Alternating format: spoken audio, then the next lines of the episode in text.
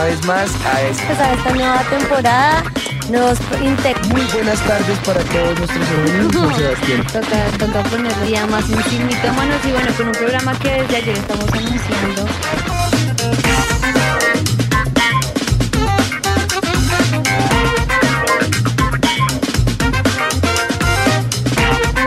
Muy buenas noches para todos, bienvenidos a Sin Mitómanos. Bienvenidos a todos una vez más acá sin Mitómanos at Home. Es un gran privilegio poder estar aquí con ustedes y para nosotros tener la oportunidad de hablarles eh, y de estar con ustedes eh, en estos tiempos, ¿no? Vamos a orar. Padre, yo presento este tiempo delante de ti, Señor, y yo clamo, Espíritu de Dios, que nos ayudes, que sea tu poder manifestándose en medio nuestro, Espíritu de Dios.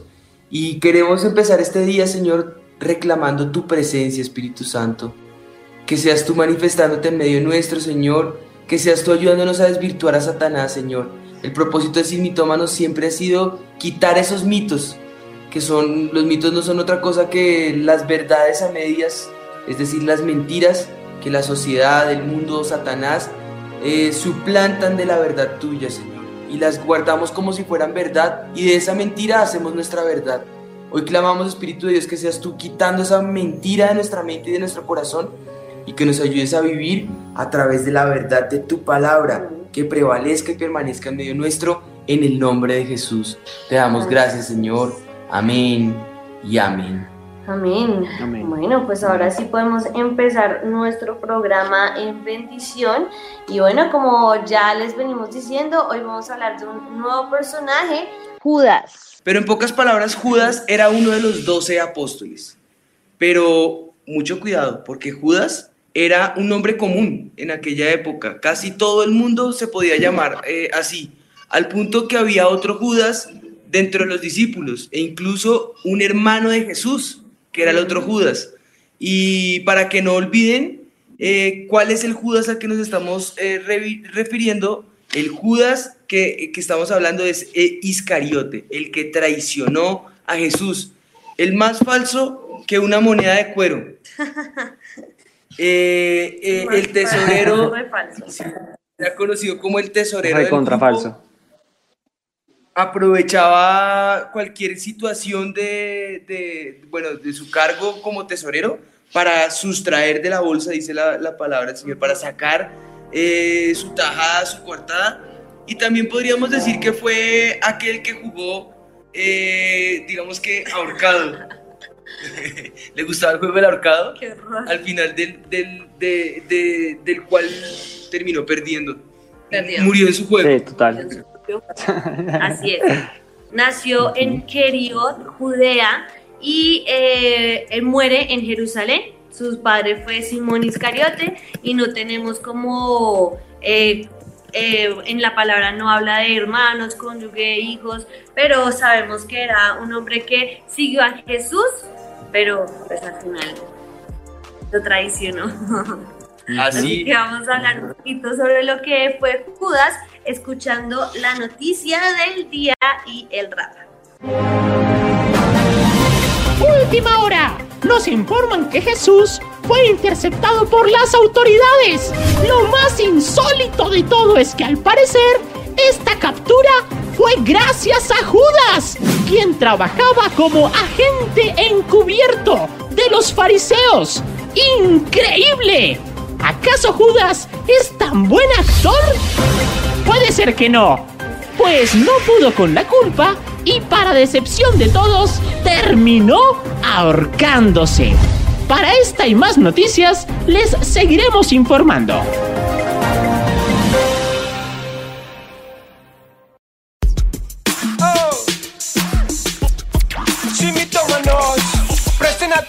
Hoy les vengo a contar una historia de traición, es la historia de Judas. Escogido entre los doce, amado y apartado, encargado de la ofrenda de él, nadie tenía dudas. Pero no era suficiente, pues solo había un deseo en su corazón y mente, dinero. Por eso vendió al maestro dinero. La raíz de su maldad, 30 piezas de plata y un beso falso lo llevaron al final a jugar de ahorcado. De nada valieron los remordimientos, pues de los apóstoles este salió ñero, torcido, falso y tramoyero. Y su nombre es sinónimo de traicionero. traicionero. Una noticia fuerte y triste, ¿no? Tenaz que tu nombre se vuelva un Sí. Malo. Sí, total.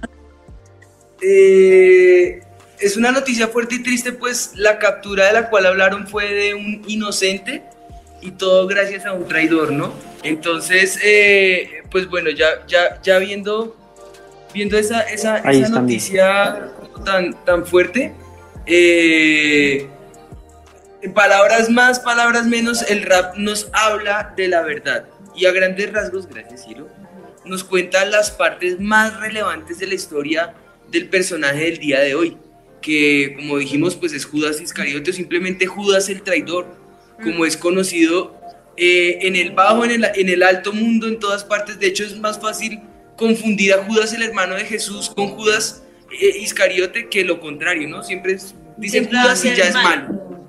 Y ha sido un personaje polémico a través de la historia. Cientos de eruditos se han dedicado a estudiar su vida, sus actitudes, su comportamiento y precisamente de aquí, de todo ese estudio y de todo esos, esa, esa- ese, ese altibajo emocional, surge nuestro mito del día. El mito del día.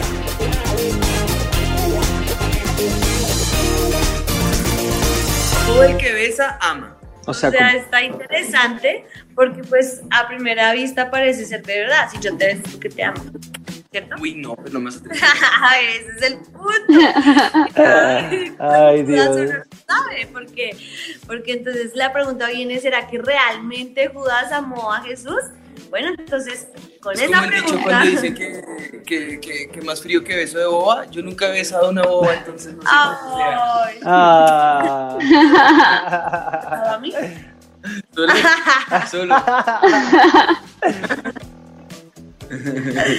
Bueno, pues entonces ahora sí, entran, entremos en con esta pregunta. Solo a Ana, mito desvirtuado. Oh. Bueno, va, Ay, Dios mío. Amor. Eh, O sea, vamos a ver en la Biblia qué dice acerca de Judas. en diferentes pasajes de los evangelios vamos a encontrar esa referencia a Judas. Eh, esas nos van a dar un tipo de luz o, o información sobre él. Por ejemplo, eh, era llamado Judas Iscariote. Eh, Marcos 3 nos habla de eso, Lucas en el capítulo 6, que era hijo de Simón Iscariote y que por supuesto él sería quien entregaría a Jesús.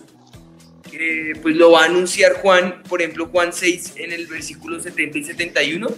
Dice, dice la palabra del Señor, Jesús le respondió, no os he escogido yo a vosotros los doce y uno de vosotros es el diablo.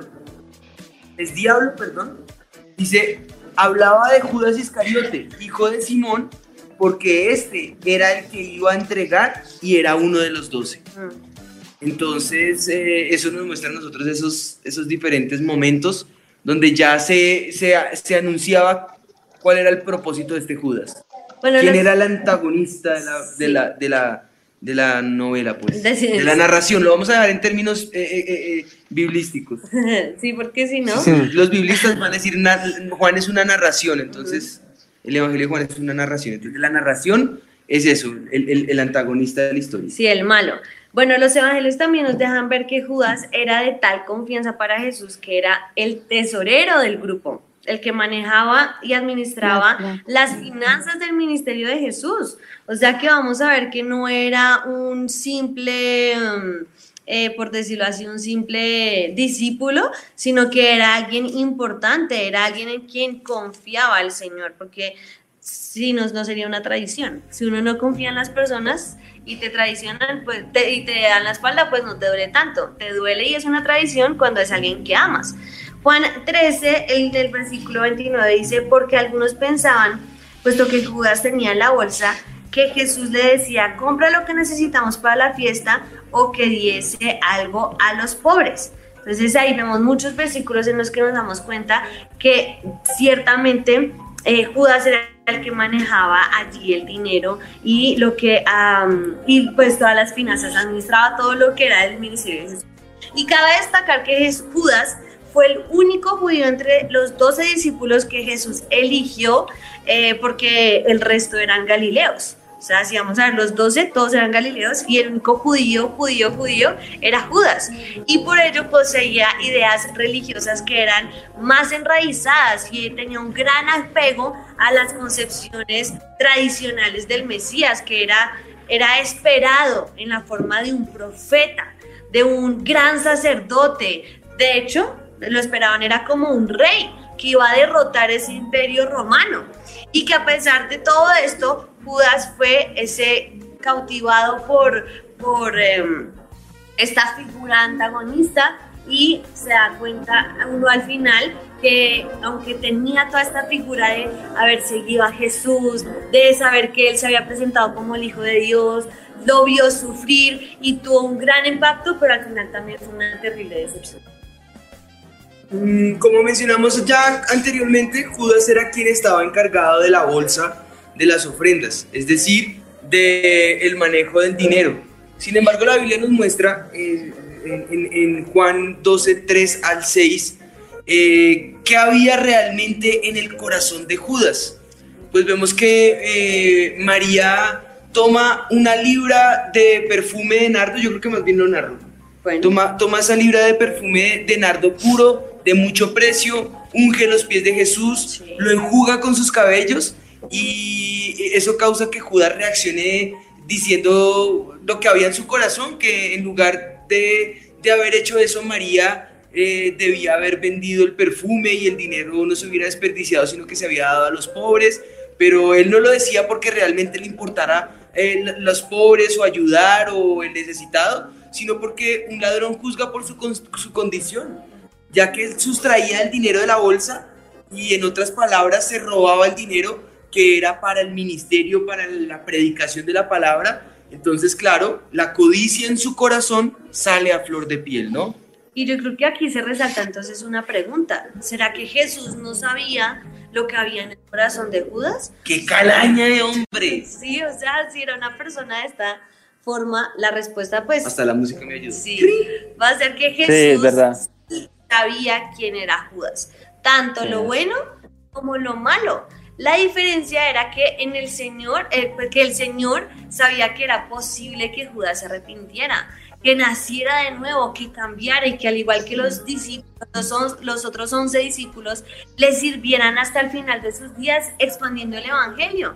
Así que en otras palabras, no es que Dios escogió a Judas para que hiciera lo malo y ya, no tenía otra misión sino que Judas siempre tuvo la posibilidad de escoger el bien sobre el mal, porque Dios nunca, nunca va a escoger hombres perfectos. Aquí somos los primeros imperfectos que levantamos la mano y les Como dijo Pablo, de los cuales yo soy el primero. El primero, nosotros los primeros, mil y un errores. Lo que sí es que siempre vamos a tener la posibilidad de escoger el bien sobre el mal, rendirnos al Señor gloria sea demostrada en nuestras vidas. Allí está la gran diferencia. Sí. Eh, cuando cualquier persona se acerca a Dios, no significa que automáticamente sus defectos van a desaparecer. Por el contrario, debido a la luz del Señor, puede que sean más evidentes. Cuando la luz se acerca, las tinieblas fluyen. Toca que eh, en un momentico los micrófonos, Andresito y Tatis, porque se retroalimenta la voz, me están diciendo acá algunos. Yo lo tengo eh, muteado, Pastor Juan. ¿Y entonces cómo hablo? No mentiras, no. Eh, entonces, pues bueno, debido a, esa, a, la luz, cuando, cuando las tinieblas, cuando la luz llega a las tinieblas, salen a flor de piel. Y, y, en este caso, debido a la luz del Señor, pueda que eh, estas obras sean más evidentes. Y todo eso con el objetivo de que día a día trabajemos de la mano del Espíritu Santo, que es el que puede limpiar y transformar nuestra vida y volverla a la imagen de Jesús, a un varón perfecto, a la medida y la estatura de la plenitud de Cristo, que es, el único que puede generar esa transformación, pues va a ser el Espíritu de Dios. Pero mucho cuidado, Dios no nos va a obligar. Es una decisión que depende de nosotros. Si nos rendimos y dejamos que Él haga su obra en nosotros, eh, es la única manera en que podemos encontrar victoria total. Y teniendo en cuenta eso, ya vimos que había un pecado oculto en Judas. tal vez pequeño, o no lo suficientemente grave en ese momento para que fuera descubierto, pero que al fin de cuentas lo llevaría a pasar a la historia como ese traidor. Y qué triste, ¿no? Porque nos- nosotros tenemos en nuestras manos el cómo pasar a la historia, si pasar como Pedro, o sea, yo prefiero ser esa Pedro que, que mejor dicho, la embarraba todo, y yo, yo creo que yo soy así, yo creo la embarro en todo, y al final saber que de todas maneras, aunque nos equivocamos tantas veces, podemos llegar a ser ese que dijo Jesús, bueno, apacienta a mis corderos y no como ese traidor. Nosotros vemos en Juan, en el capítulo de Juan, que Jesús les anuncia a los discípulos que uno de ellos lo iba a entregar y, y Juan pregunta quién es y yo creo que la duda entre los discípulos en ese momento fue, Dios mío, ¿quién va a ser? Y ahí es cuando Jesús te dice que por su que el que mojara ese bocado con él iba a ser y Ju- Judas lo hizo, así lo dice la palabra de Dios. Y dice que en ese momento Satanás entró en él. Sin embargo, aquí podemos ver que antes de estar en la cena, él ya había tenido un acercamiento anterior en, en Mateo, en el capítulo 26, en el versículo 15, con los sacerdotes. Mm, con- y el 16 para entregar a Jesús y dice, y les dijo, ¿qué me queréis dar? Y yo los entregaré. Y ellos le asignaron 30 piezas de plata. Y desde entonces buscaba la oportunidad para entregar a Jesús. O sea, de un simple robo pasó a la, avaricia, pasó luego a la codicia y Judas ya había escalado esto en su corazón a tal punto de poder entregar al mismo maestro. Porque eso es lo que pasa cuando nosotros abrimos una pequeña grieta. Una que- fisura. Eso, una fisura. La fisura, si no la corregimos, va a ser algo que al final empieza poquito, poquito, poquito y se va a estallar de una manera que ya no podamos controlar. Y eso fue lo que le pasó a Judas. Eso pequeño nunca quiso corregirlo estando al lado del maestro y ahí fue donde, eh, aunque somos imperfectos, pero siempre tenemos que hacer que el bien venz- venzca en nosotros, Venza. al, venza en nosotros al mal. Y eso es lo más importante. Así que Andresito y Tatis también nos tienen algunas cosas muy interesantes para decirnos en este momento. Así es, pastores Juan y Ana. Bueno, pues ustedes estaban mencionando sobre este pecado oculto que igual uno como que no lo toma presente y es muy tremendo. Entonces esto nos llevó con Tatis para hacer pues una investigación y también ver un poco cómo es este perfil del traidor psicológicamente.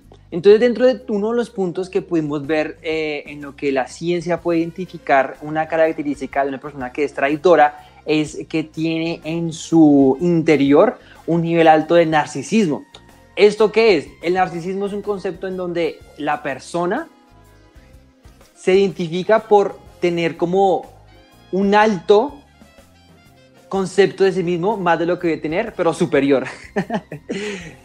Digamos que esto es lo que es el narcisismo. Entonces, todo lo que en sí él es, todos sus eh, eh, eh, em, estado físico, todos sus dones, todas sus capacidades, todo lo que él puede hacer por sí mismo, lo potencializa y solamente cree que él lo puede hacer por sus propios medios, lo cual obviamente de- desacredibilita a todos los demás, sino que solo importa él mismo. Entonces es un grado de egoísmo demasiado alto y que se llama narcisismo. Entonces esa es una característica de la persona traidor, que solamente piensa en sí mismo, que solamente se valora a sí mismo y a, ninguna otra persona más. Entonces aquí es donde viene eh, esta contraposición, porque cuando ese concepto y eso es lo que hay en su interior se choca con lo que es la lealtad, ahí es donde viene el interior de la persona, lo que se conoce como la tensión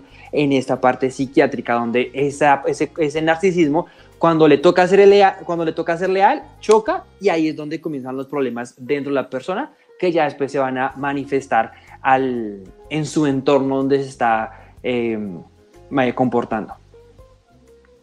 Tremendo. Y pastores Juan y Ana, es- es tremendo porque todo, digamos que el aspecto psicológico ha mostrado que esa tensión emocional está radicada entre la lealtad y entre lo que conocemos nosotros como el egocentrismo. Lealtad es pensar en los demás, es pensar en el otro, en eso a lo que debo, Y el egocentrismo es yo, yo, yo, yo, yo. Por eso es que Andresito mencionaba una palabra muy, muy importante dentro de la parte psicológica y es el narcisismo, que siempre está en esa lucha. Esa persona que se considera dentro del perfil traidor, psicológicamente hablando, siempre está en esa lucha de que prima lo que debo, la lealtad a la que me demando o eh, lo que yo quiero y lo que yo pienso y lo que es por mí y para mí. Dentro de las características que digamos que podemos identificar dentro de estos perfiles es que suele ser una persona inteligente, pero que siempre manipula eso con astucia.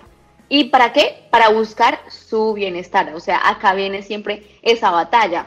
Esa batalla, ¿de qué forma se va a librar siempre? Y esta batalla la vamos a ver desde los valores con que las personas fueron criadas. Esos fundamentos, esos fundamentos que les dieron desde pequeños que los llevan en la conciencia a tomar una decisión en medio de esa lucha que tiene de si lo hago por los demás, si soy leal o sigo luchando por mí mismo.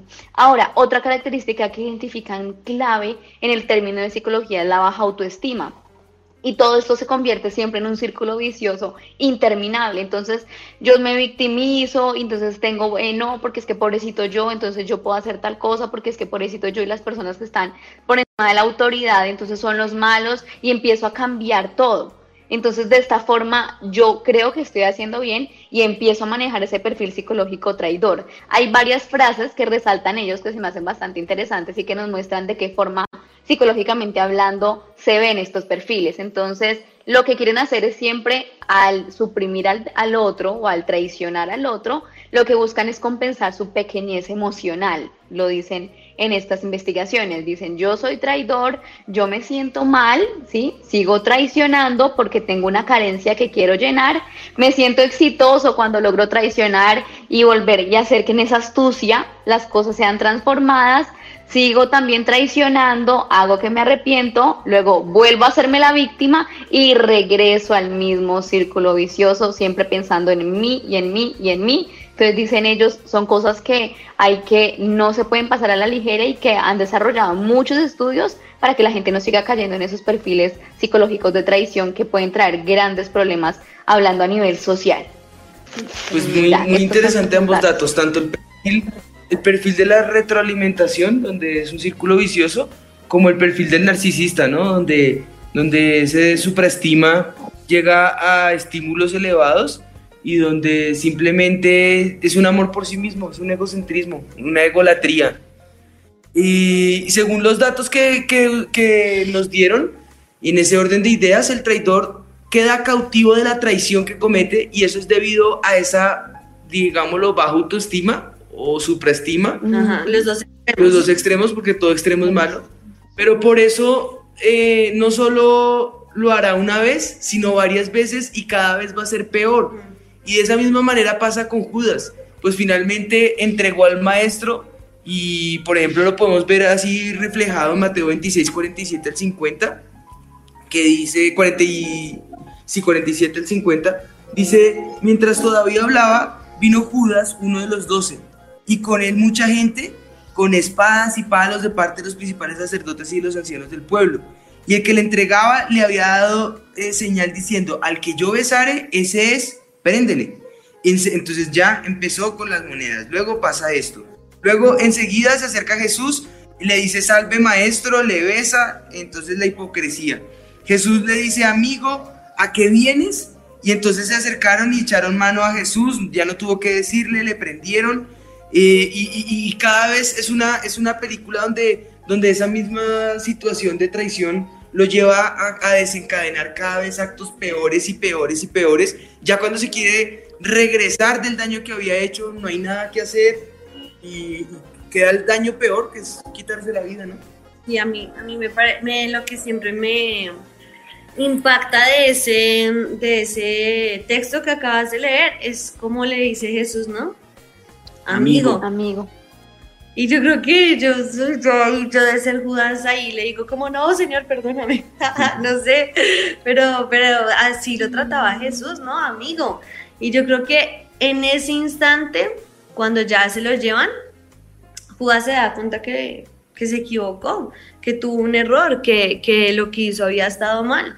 Dice la palabra ahí, ahí seguido.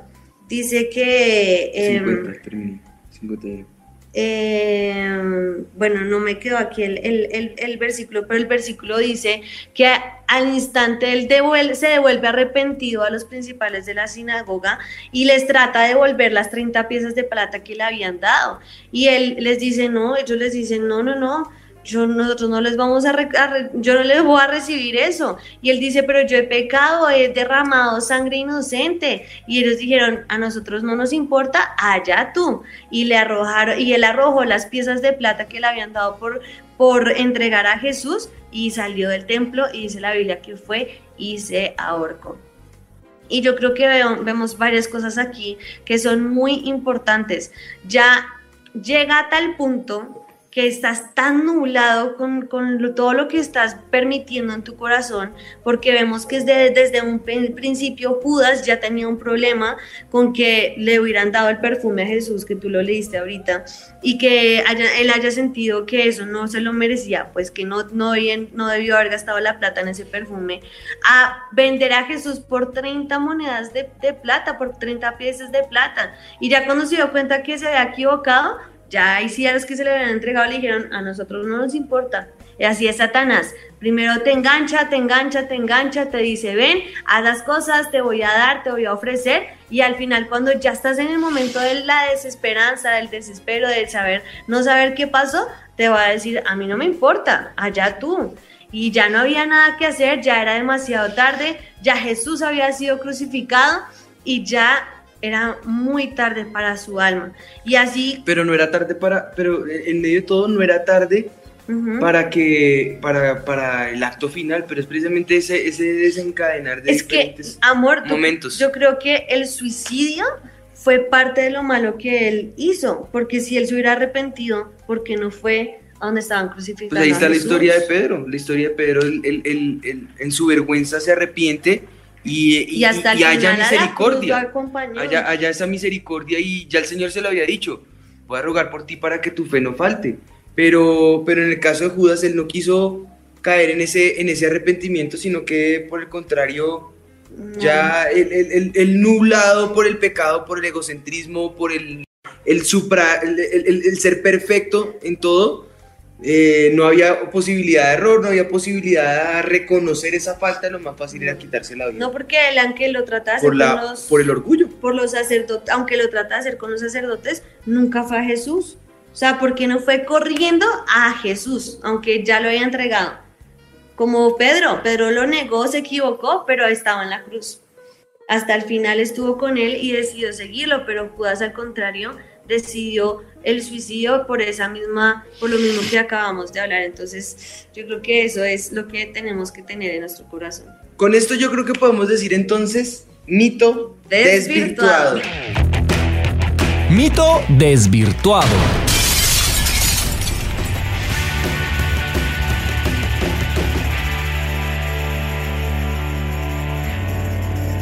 Todo el que besa ama.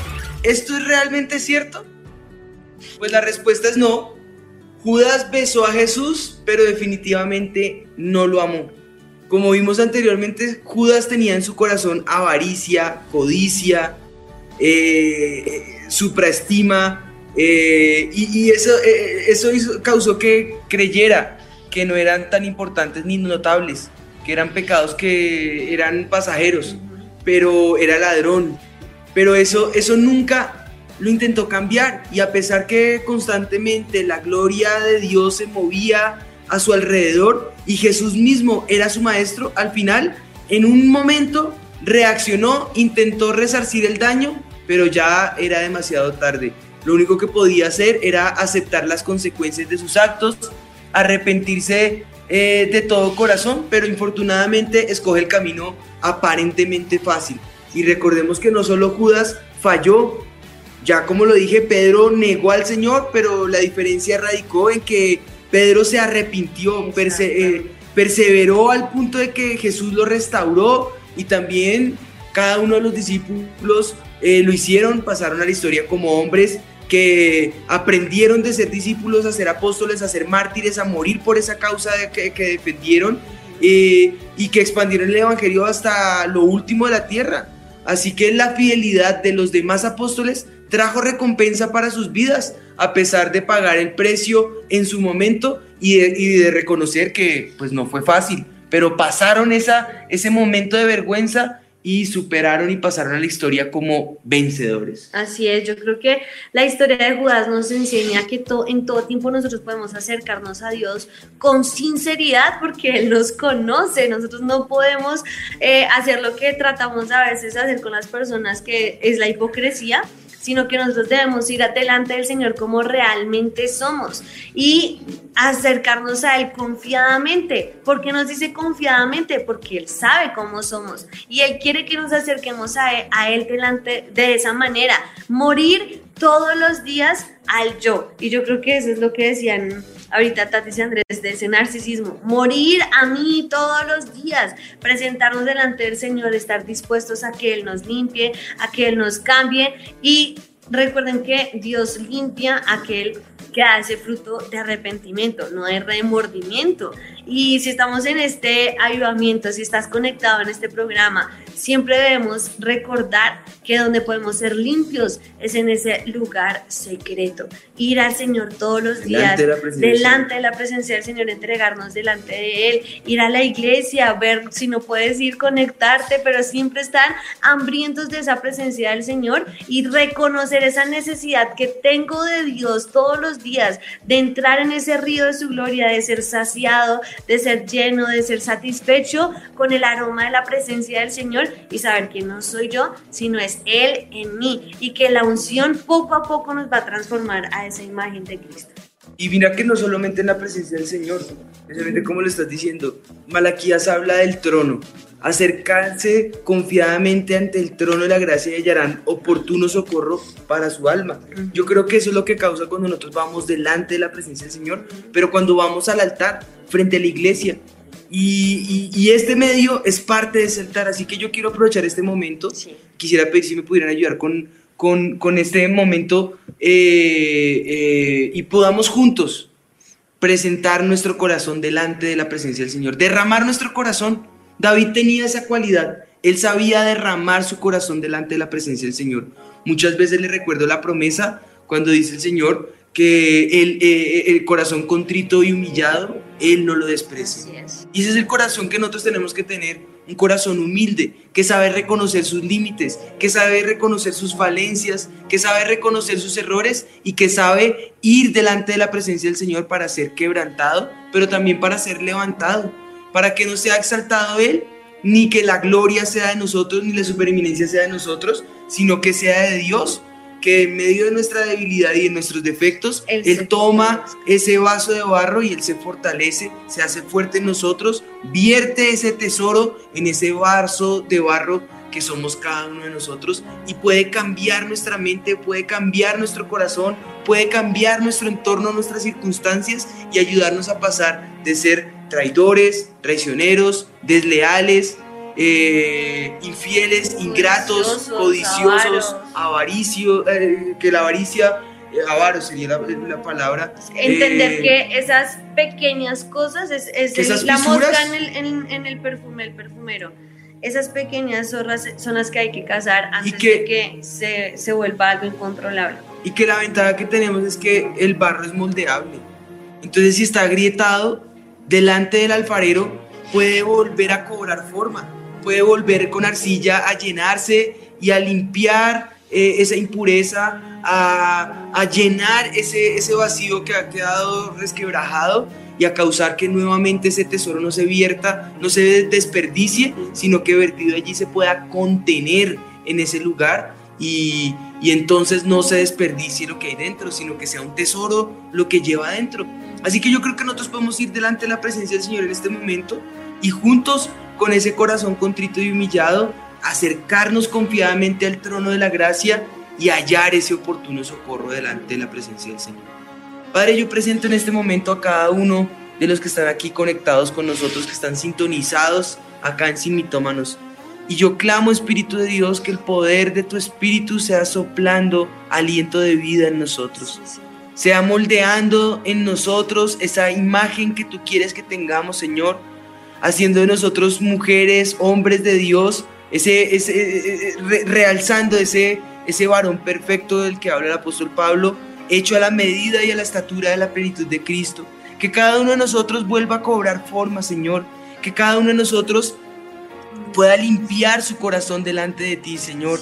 Hacer barbecho como nos ha enseñado el pastor, Señor. Eh, cazar esas zorras pequeñas y limpiar esas fisuras en el corazón que luego no vayan a ser como esos coleópteros que terminan tumbando un gran árbol, Señor, sino que pueda ser ese, ese, ese, ese vaso de barro, Señor, que moldeado por tus manos vuelva a cobrar forma, Señor, en el que tu espíritu pueda reposar, Señor, que conviertas esos corazones de piedra en corazones de carne, Señor, que sean e-, esos corazones donde puedan plasmarse y grabarse, Señor, tus palabras y tus promesas que dan vida y esperanza, Señor que aquel que ha fallado, Señor, que tal vez te ha traicionado, se ha alejado de ti, te ha sido infiel, te ha sido ingrato, te ha dado la espalda, Señor, sea el momento donde se vuelva a ti con todo su corazón, Señor, y pueda llegar a ser reconocido como un héroe en la fe, como un valiente, Señor, como alguien que vence en victoria, Señor, que si corremos la carrera, Señor, la corramos legítimamente, no como los que al fin y al cabo alcanzan una corona corruptible, Señor, sino la incorruptible, Señor que podamos terminar la carrera diciendo como Pablo, hemos peleado la buena batalla, hemos alcanzado ahora la, la, victoria, Señor, que tú tienes para cada uno de nosotros aquí en la tierra, en el ahora, pero también en la eternidad, Padre, en el nombre de Jesús. Cámbianos, transfórmanos, Espíritu de Dios, en el nombre de Jesús. Sí, Señor, nos presentamos confiadamente delante de ti con cada una de nuestras debilidades, de nuestros errores, de nuestros pecados, Señor, para decirte, ten misericordia de nosotros, Señor. Te lo pedimos en el nombre de Jesús, Señor. Humillamos nuestro corazón delante de ti y, tal vez como hoy con Judas estudiamos, nunca queremos llegar, Señor, a, a, estar tan cegados en nuestro corazón y no ver que te tenemos a ti, Señor, nuestro amado Redentor, a ti, Señor Jesús, que diste tu vida por nosotros, que entregaste todo para que nosotros hoy podamos morir todos los días a nosotros mismos y entender que tú hiciste ese sacrificio por nosotros y sin merecerlo, Señor, hemos entrado a esa gracia inmerecida. Así que te rogamos, Señor, que nos ayudes a que podamos cada día entender que tú, Espíritu de Dios, eres el, que nos transforma, el que nos cambia, el que nos ayuda a que podamos llegar a esa perfección, Señor, en ti y que podamos seguirte y servirte con pasión en nuestro corazón hasta el final del camino, Señor, lo podamos hacer en el nombre de Jesús. Amén y amén. Bueno, qué tremendo día de victoria. Podemos cerrar en, alegría y sumo gozo sabiendo que ese mito ha quedado desvirtuado y, la verdad de Cristo prevalece por encima de las mentiras que nos quiera, Satanás nos quiera eh, suplantar con esa verdad que Dios ha declarado sobre nosotros. Y bueno, eh, recordarles nuestro programa Sin Mitómanos, jueves 6 de la tarde todos los días. Esto fue Sin, Mitomanos. Que el Señor los bendiga.